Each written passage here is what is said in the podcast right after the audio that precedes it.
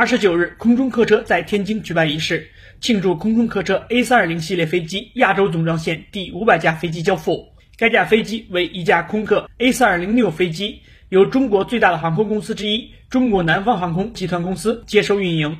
该飞机采用了共一百六十六座的舒适客舱布局，包括四个公务舱座位、二十四个明珠经济舱座位和一百三十八个经济舱座位。空中客车中国公司首席执行官徐岗。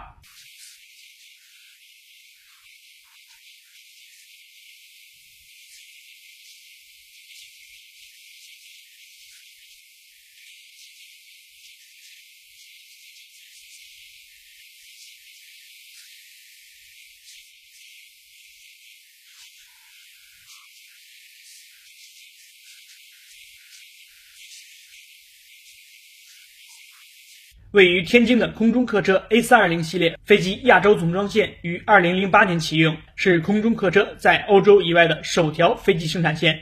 自2009年交付首架 A320 系列飞机至今，该总装线已成功运营了超过十二年。新华社记者李帅，天津报道。